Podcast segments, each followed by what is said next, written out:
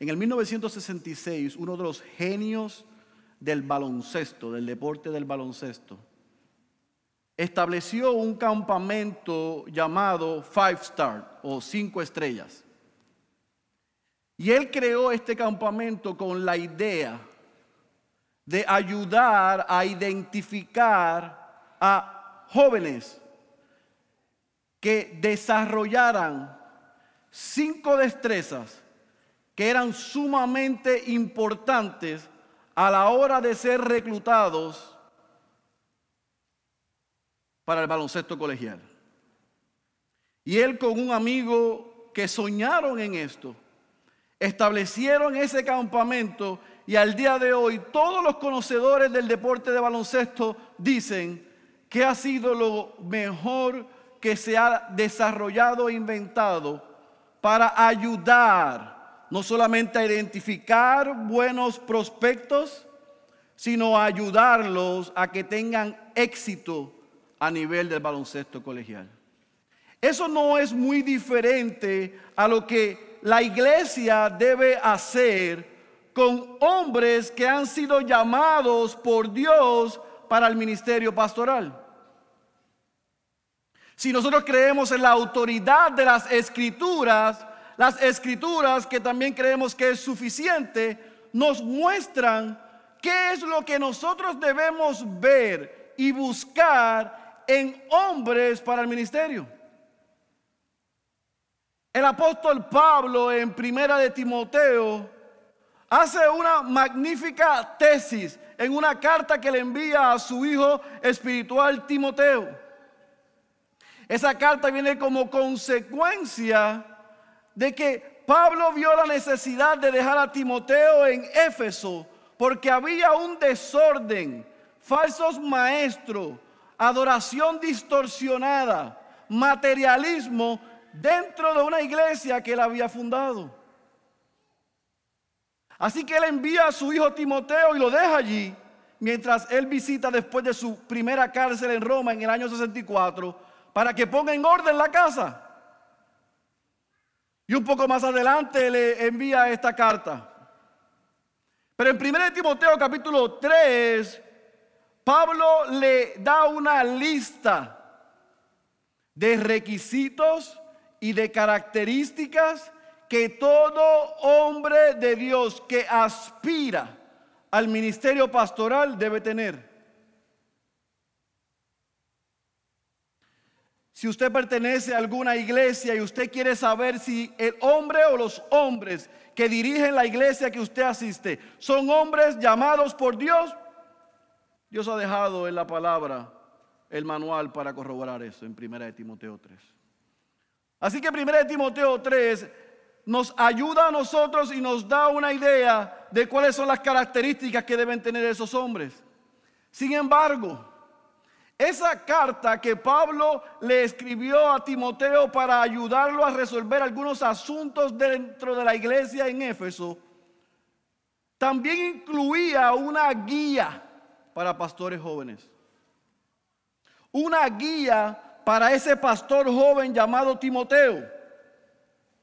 Y yo quiero que tú vayas a tu Biblia, a 1 de Timoteo capítulo 4. Porque del versículo 12 al versículo 16, el apóstol Pablo anima, exhorta, guía y enseña a su hijo espiritual, Timoteo,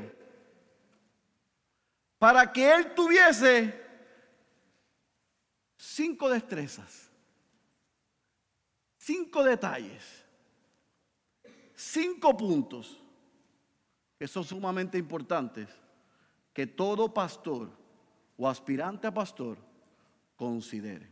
Primera de Timoteo capítulo 4, versículo 12 al versículo 16, cuando usted esté ahí me dice amén. Dice la santa y la poderosa palabra de nuestro Señor. No permitas que nadie menosprecie tu juventud. Antes, subraye esto, Sé ejemplo de los creyentes en palabra, conducta, amor, fe y pureza. Entre tanto que llego, ocúpate en la lectura de las escrituras. Subraye la exhortación y la enseñanza. Versículo 14, y subraye esta expresión. No descuides el don espiritual que está en ti, que te fue conferido por medio de la profecía con la imposición de manos del presbiterio. Versículo 15, reflexiona sobre estas cosas, dedícate a ellas, para que tu aprovechamiento sea evidente a todos. Versículo 16, ten cuidado de ti mismo y de la enseñanza. Persevera en estas cosas, porque haciéndolo asegurarás la salvación tanto para ti mismo como para los que te escuchan. El Señor bendiga su palabra. En esos versículos hay cinco aspectos importantes que yo quiero que mi hermano César Guzmán, Cristian Acevedo, Luis Rivera, Roy Vidal y Oscar Ortiz escuchen consideren, evalúen y que nunca olviden. Pero no solamente ellos, sino aquellos donde ellos irán o aquellos que le acompañarán. En ese esos versículos 12 al 16 podemos sacar mucha tela, pero yo no tengo tanto tiempo. Pero hay cinco cosas que yo quiero destacar de, este, de esta porción. Número uno, Pablo le dice a Timoteo que sea un siervo que dé ejemplo. Amados hombres que salen hoy, el primer llamado que le hace el apóstol Pablo a Timoteo es el llamado que yo le hago a ustedes. Sean ejemplos la integridad va a ser puesta a prueba. Su integridad va a ser puesta a prueba. La gente va a escuchar lo que ustedes le dicen, pero la gente va a hacer lo que ven que ustedes hacen. Si usted dice y no hace, va a perder credibilidad. Y su integridad será puesta a prueba. Por todas las misericordias del Señor, sean ejemplos a la grey del Señor que Él les dará. Escuchen bien, mis amados, cinco hermanos e iglesias Pastores, no usen a la gente. La gente no es el medio para yo obtener un fin.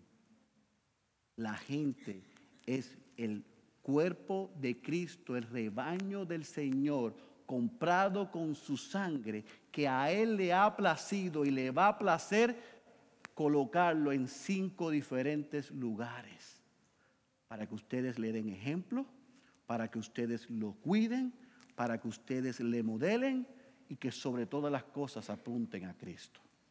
Sean ejemplo, no usen a las personas. Más arriba en el versículo 7, Pablo le dice a Timoteo que se discipline, que se ejercite a sí mismo para la piedad la piedad va a ser vista en ustedes. Nuestras congregaciones van a ver si somos hombres de Dios seamos ejemplo. Número dos, el versículo 14 nos dice que Pablo le da una instrucción a Timoteo de no descuidar su don o sus dones.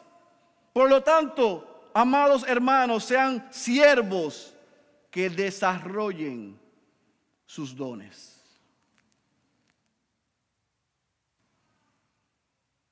Deben esforzarse constante y consistentemente por ser mejores, por ser mejores creyentes, mejores siervos, mejores esposos, algunos de ustedes mejores padres, mejores en cada aspecto de su vida. No procrastinen, no sean vagos en puertorriqueño. Trabajen más duro que nadie. Honren al Señor y a la congregación que Él ha colocado en sus manos viéndolos a ustedes como gente que desarrollan los dones que Dios le ha dado. Número tres, Pablo le dice a Timoteo que enseñe, predique las escrituras en el versículo 13. Amados, que esta siempre sea su autoridad. No son nuestras opiniones lo que la iglesia necesita escuchar. No son nuestros puntos de vista lo que la iglesia necesita escuchar. No es nuestra interpretación lo que la iglesia necesita escuchar. La iglesia necesita escuchar, ser alimentada y que su dieta sea todo el consejo de Dios. Por todas las misericordias sean simples pero no sean simplistas. Hay que ser un buen teólogo. Hay que ser profundo.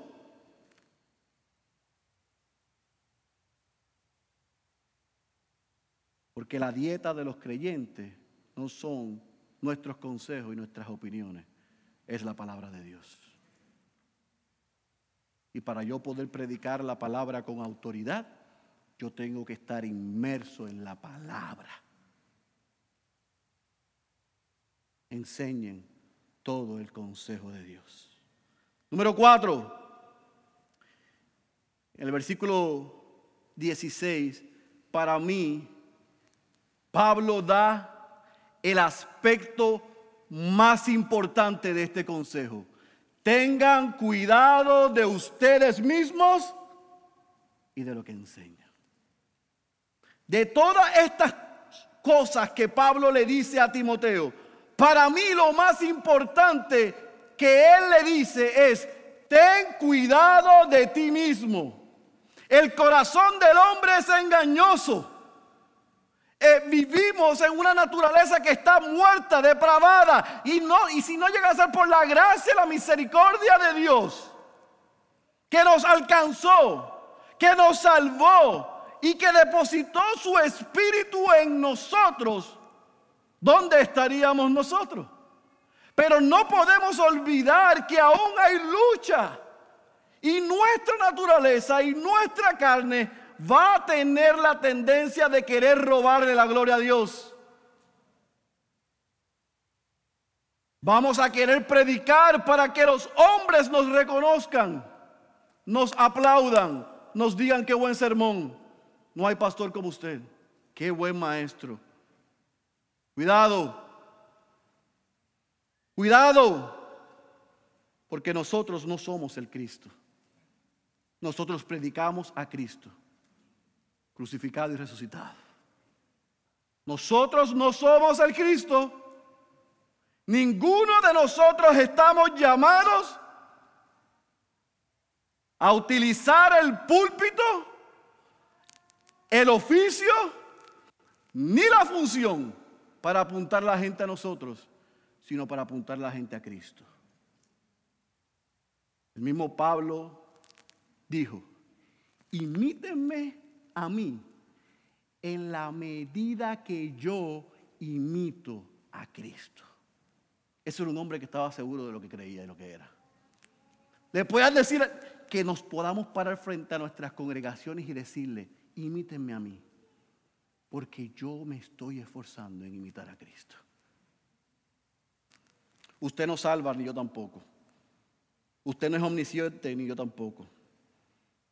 Usted no es omnipotente, ni yo tampoco. Usted no puede cambiar a las personas, ni yo tampoco.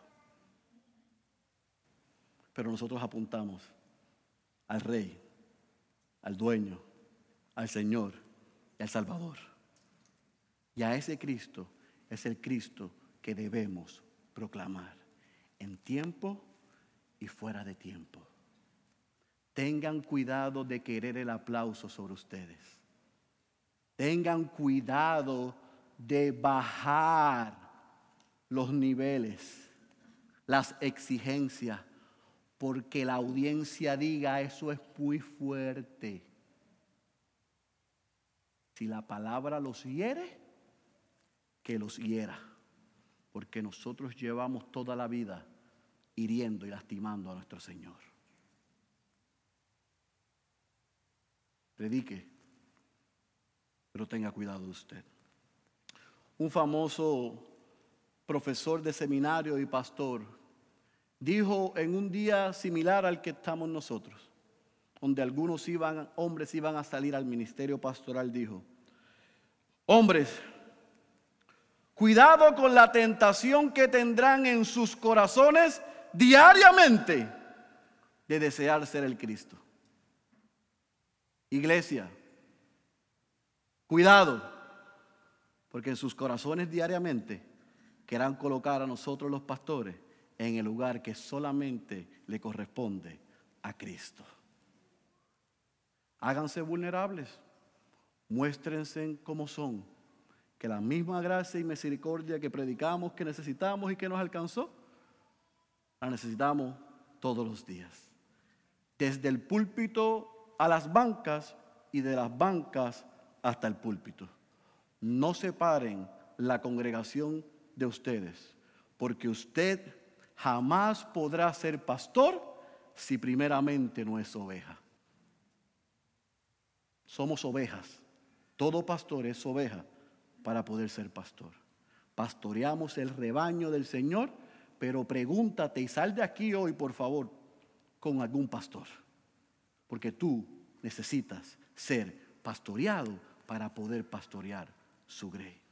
Y número cinco, concluye esta porción, estas destrezas, estas enseñanzas, estas advertencias y estos consejos del apóstol Pablo diciéndole, persevera en estas cosas.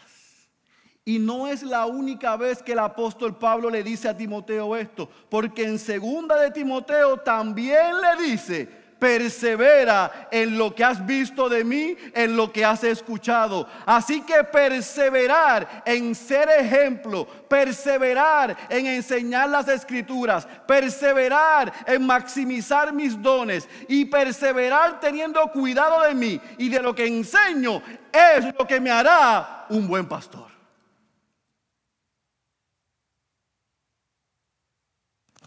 Perseveren. Mis amados, el ministerio no es color de rosa.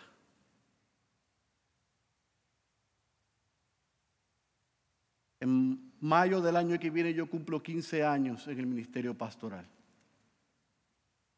Yo soy de menudo para acá, por si acaso, así que fue los otros días.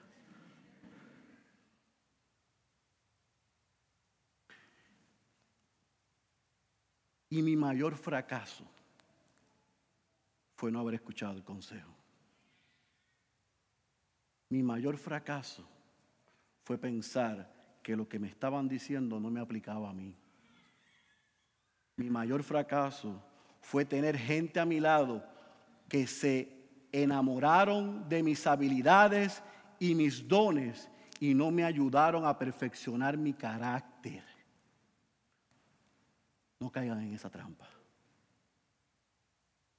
Porque con toda habilidad, con todo talento, con toda elocuencia,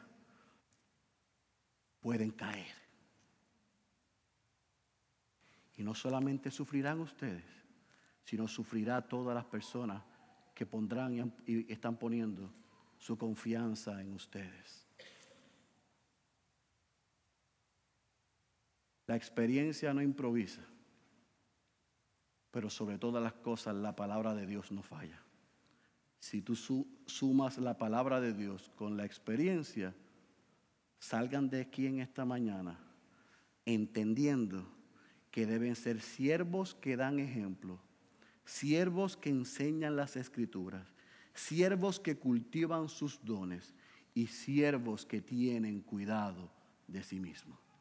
Y que diariamente, como le dijo Pablo a Timoteo, perseveren en todas estas cosas.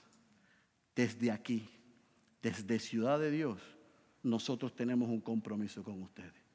Y es que los vamos a cubrir en oración. Estaremos orando por ustedes y en la disposición de servirles y ayudarles si ustedes nos necesitan. Que el Señor les ayude en la tarea que les está llamando.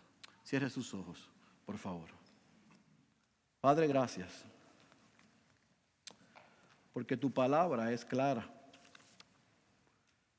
No hay mayor privilegio, bendición,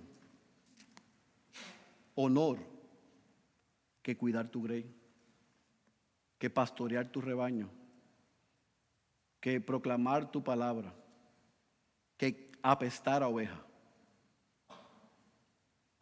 Por lo tanto, Señor, hoy como iglesia nos aproximamos a votar, afirmar, ordenar, comisionar y enviar a obreros a la mies. Y nosotros te rogamos, Señor, que estos cinco hombres entiendan lo honroso del llamado, lo reverente del oficio y la función, las exigencias y demandas que tendrán, pero sobre todas las cosas, la grata bendición que es tener a cargo un pedazo de tu grey. Ayúdalos a que sean ejemplos, a que prediquen las escrituras, a que perfeccionen sus dones a que tengan cuidado de sí mismos y que diariamente perseveren en todas estas cosas. Pero ayuda también, Señor, a aquellos que van con ellos, para que no se impresionen con lo que ven y con lo que escuchan, sino que todos los días pongan a prueba su carácter. Y que el carácter de estos cinco hombres crezca diariamente a la estatura de Cristo. Para que cuando se paren a proclamar tu palabra con autoridad, porque la estamos tratando de vivir y esforzándonos, podamos decirle a nuestras congregaciones, imítenme a mí en la medida que yo imito a Cristo. Esa es nuestra oración en el nombre de Jesús. Amén.